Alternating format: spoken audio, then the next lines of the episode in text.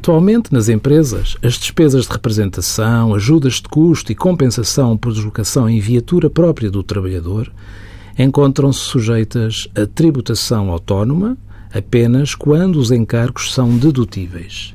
Por exemplo, uma empresa que paga ajudas de custo, mas que por algum motivo não consiga elaborar o mapa itinerário, não pode deduzir o gasto em sede IRC.